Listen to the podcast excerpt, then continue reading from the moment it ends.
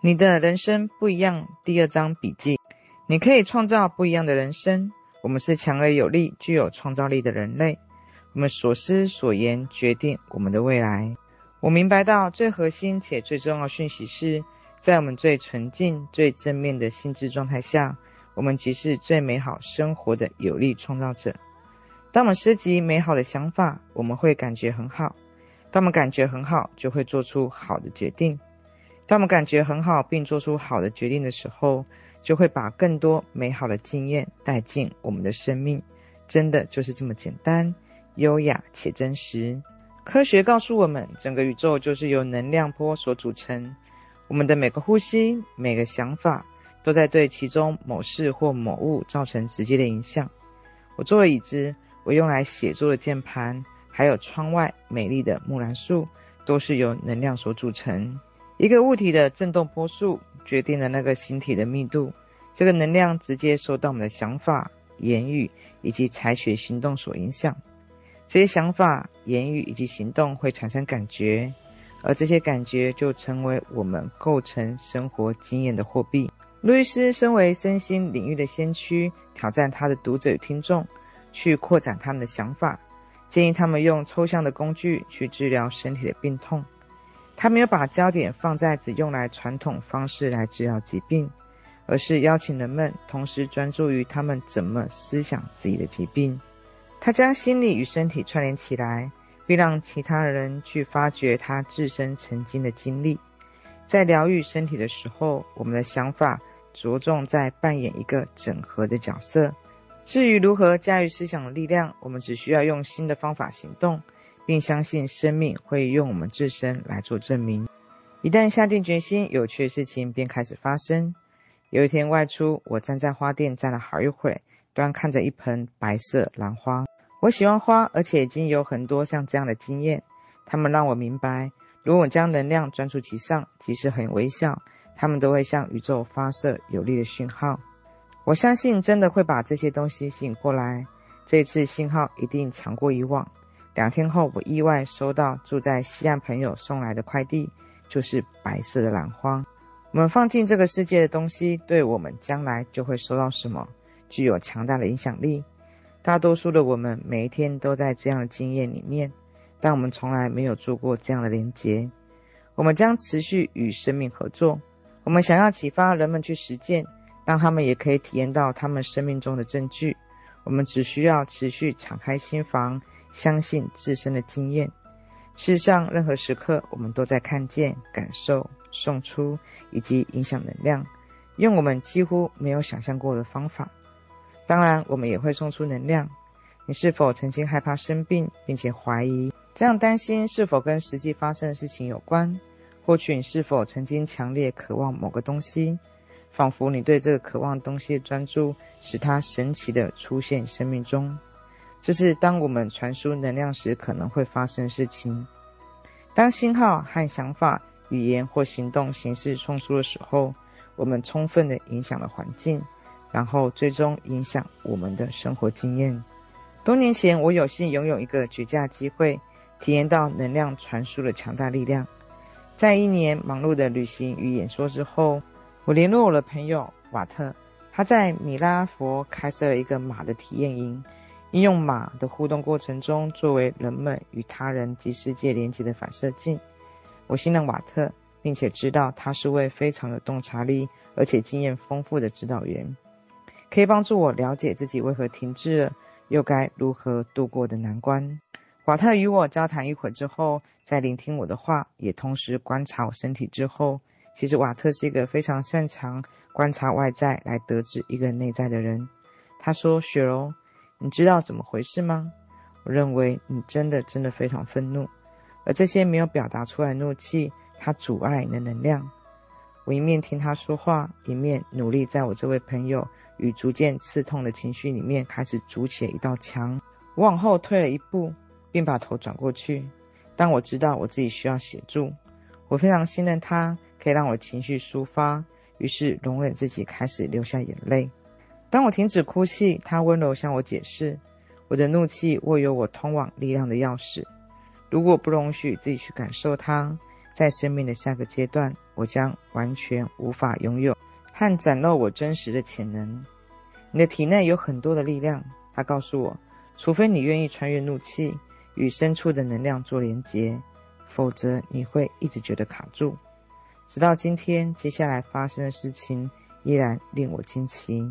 瓦特带领我到季风身边，他站在篱笆的旁边，这只马低着头嗅着地面，他头没有朝着我们，身体和篱笆平行。当我们距着马的臀部有二十尺之后，瓦特说：“我要你运用能量使马移动。我要季风完全转过身，将头朝向我们。”我问：“你是要我用心念移动马来移动吗？”他说：“不。”我要你用能量让马移动，合上了眼睛，做几次深呼吸，告诉马要它移动。我站着非常笔直，闭上我的眼睛，非常专注的想要让马移动。我在心里持续的大喊：移动，移动，移动！但它一动也不动。他温柔的口吻对我说：“雪柔，不要用你的理智，要用你的直觉。”他轻轻触碰我的肚子，要从丹田这里让马移动。我再度闭上眼睛，决心慢慢来。每一次深呼吸，我想象着自己从腹部深处创造出越来越强大能量。然后准备好之后，我想象着这股能量从我的身体转移到季风身上，并且想着让它移动。几次之后，他抬起头，往回看着我们，并开始转圈。这只马现在面对着我，直直看着我的眼睛。我站在那目瞪口呆。然后他说：“现在只要想想，这样力量可以为你以及世界以及其他人做些什么呢？”至今我不曾忘记那一刻，以及他当时所说的话。我们每一个人都是制作精良的沟通机器，每一个人都是会说话的活动广播电台，每一天每一刻都在传送并接收信号。如同夜空里闪耀的明星，我们都在相互联系着能量圈里面的生活和呼吸。进到这个圈子里面的每一个动作或偶然或随机的想法，都会在某个程度上对其产生的影响。一旦我们学会到更加留意我们所接收到与传送的信号，我们就能够掌握广大的创造性大能。这个力量不仅会影响我们，也影响我们周遭的每一个以及每件事情。透过练习，我们能够更加有信心，将我们传送出去的我们的想法转到为更正面的频率上，并运用这个能量网络，使生命更加的美好。路易斯分享他一个故事，他说有一天我前往办公室的途中，想着当天稍早收到一封令我不安的一封信。他说我反复思考的他，在脑海中跟写信的人不断的争辩，但我很快回过神，我停下来。了解到这样想法并不会让我感觉更好，于是我把车子靠停在旁边，开始告诉自己，我要听到什么才能够让自己感觉更好。我说着，我用爱释放这个事件，它结束了，也完成了。我期待着下个片刻，那是新鲜崭新的片刻，在我面前的只有美好的经验。无论我走到哪里，都会被爱迎接。我爱生命，生命爱我，一切都是美好的。我也是一样的。很快的，我回到正向的轨道，并把车子开上路。稍后，我打开收音机，迎接我的全是鼓舞人心的古典音乐，让我开怀大笑。我明白转变已经发生。等我到办公室，感觉已经很好了。当我走到前门，一个员工以我爱你的方式迎接我。到了办公室的时候，等待我的是一盆花。而且我发现，原定稍晚要开会讨论如何解决问题，已经迎刃而解。我根本不需要参加会议，就在此时，我大声说出“谢谢，谢谢，谢谢”。当我听着路易斯分享这个故事的时候，我匆匆记下他给我的一个指示。我开始告诉自己，我需要听到什么才能够让自己感觉更好。我们自我关怀的第一个也是最重要行动，便是关注自己的想法。这是个绝佳例子。当我们这么做的时候，每一个人都会受惠。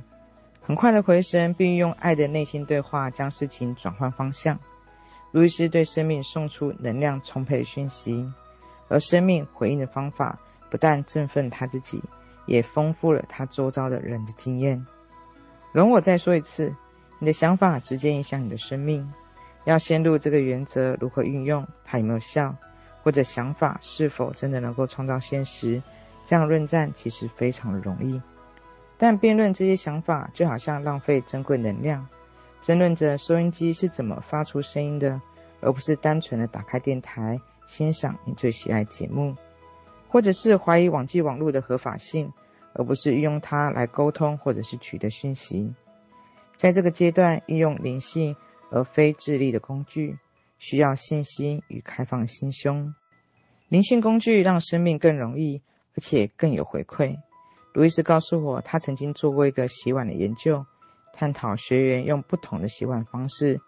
他得到两百五十个洗碗方式，每一个人都认为他们的方式是唯一正确的。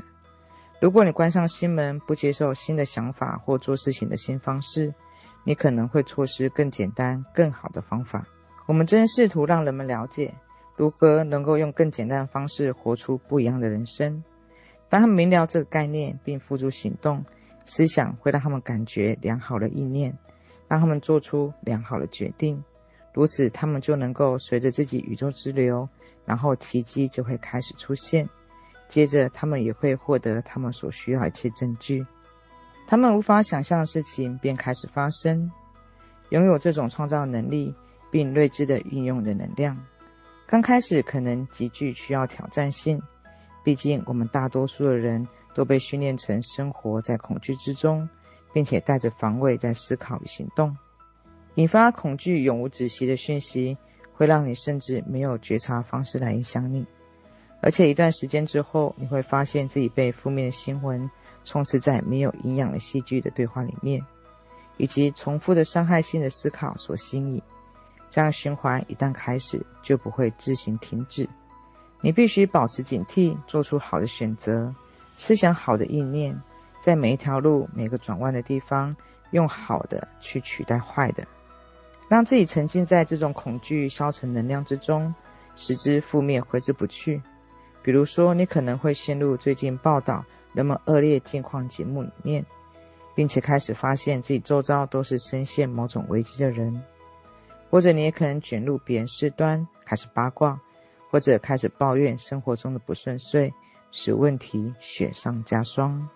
不明白这一点，我们便会开始发展出这样思想行为，这样无线电波开始导向这样接收和发射，只会造成生命中更多负面与困境的负面信号。而这样模式很可能会变成你的模式，每一天我们都可能会陷于这样的负面回路里面。持续将自己想成防卫性强的人、坏人，或者是没有价值的人。当你开始做一些简单的事情，像是看镜子，告诉自己你爱自己，即使做起来很难，或者你不相信，但你的能量就会开始转变。接下来这一天你会感觉更好，并吸引到更美好的情境。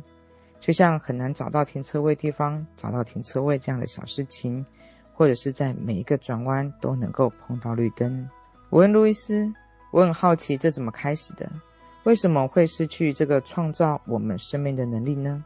他说：“孩提时，从出生的那一天，我们就必须对停下来或不可以这样字眼做反应。”他说：“那是我们最初听到几个字，这使我们更聚集我们不能做的、不被允许做的，以及我们产生限制的信念，而不是聚焦于我们真实而了不起的潜能。”世界上许许多多的人的对话都是负面的，对他们而言，那才是正常的。